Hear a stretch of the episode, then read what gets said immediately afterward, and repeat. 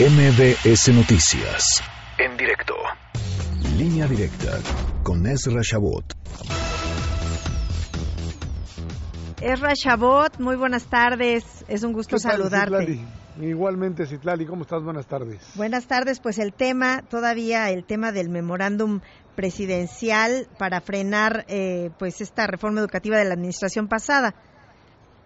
Pues sí, Citlali, la verdad es que se trata otra vez de estas medidas mm, que podríamos considerar, pues no sé si exóticas, eh, fuera de toda consideración política o como parte de apuestas hechas ya en otro contexto muy distinto al que teníamos anteriormente.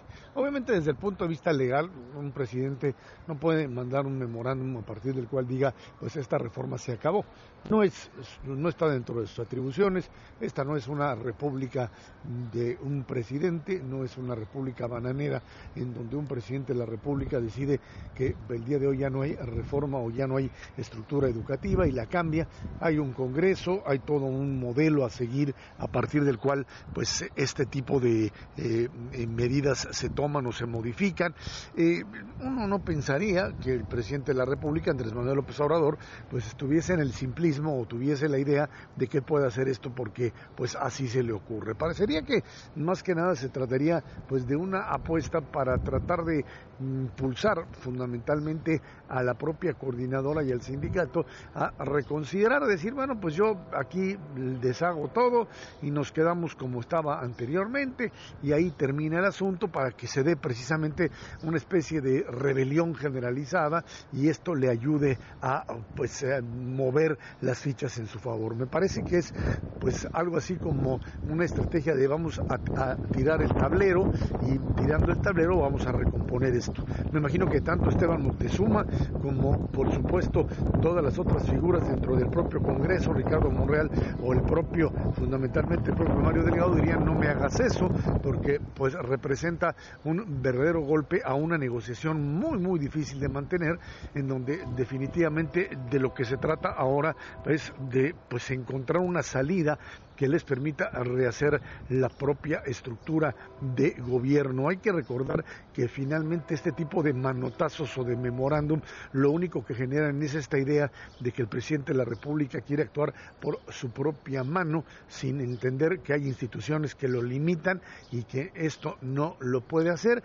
Y si él dice, como lo manifestaba el día de hoy, bueno, pues a mí lo que me interesa es lanzar el... Em, pues la eh, apuesta a una discusión para que todo el mundo empiece a gritar, pues ese no es el papel del presidente, ese puede ser el papel de un político que trata de ganar o perder en un lado. El del presidente es gobernar, el del presidente es lanzar opciones de gobierno, reformas que puedan ser procesadas, negociaciones que puedan eh, aterrizar, Citlali, en determinados eh, acuerdos pero no este tipo de memorándum que va en línea con pues esto que hoy también vuelve otra vez a darle la vuelta, que es esta idea de que si los periodistas o no los periodistas y cuáles son sus límites, es algo que no está en las atribuciones del presidente, es algo que son derechos emanados de la Constitución que él juró eh, pues eh, cuidar, eh, guardar y hacer guardar y que pues en este momento parece que todo gira en torno a lo que se le ocurre cada día y esto puede generar problemas cada vez más difíciles de resolver dentro de la propia clase política y fundamentalmente con un partido que tiene que andar siguiéndole el paso a un presidente que cada día tiene una ocurrencia nueva, Citlali. Sí, además eh, ya la oposición, eh, por lo menos en la Cámara de Diputados, está eh, analizando acciones legales para impugnar este memorándum. También la diputada Dulce María Sauri nos decía que pues pueden analizar la controversia constitucional y pues ya ya es controvertible, ya lo han dicho algunos eh, expertos. Sí, sí, Lali, porque aquí lo que va a suceder es que los secretarios de Estado no pueden eh, hacerle caso al memorándum porque caerían en la ilegalidad de estar contraviniendo la propia Constitución, que es, es un poder por encima, por supuesto, del propio presidente. Eso es, es una primer parte. Y la segunda, que es todavía, quizá todavía más importante en ese en ese sentido es el hecho de que eh, los propios poderes establecidos estarían en posibilidad de decir que el presidente se encuentra pues ya fuera de la ley.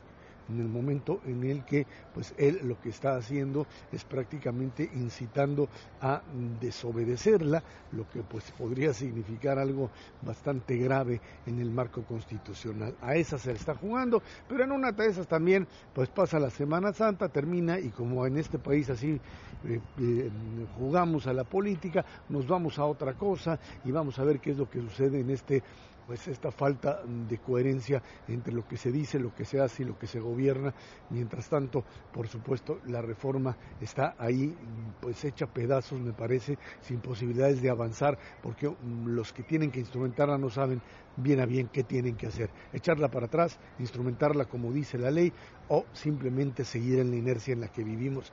Esto es parte de esta pues falta de gobierno en la que estamos viviendo en el país. Sí, que es lamentable. Pues Erra Chabot, te mando un abrazo, muchísimas gracias por tu colaboración. Igualmente a ti, gracias a ti, Hasta luego, Erra Chabot. MBS Noticias, en directo.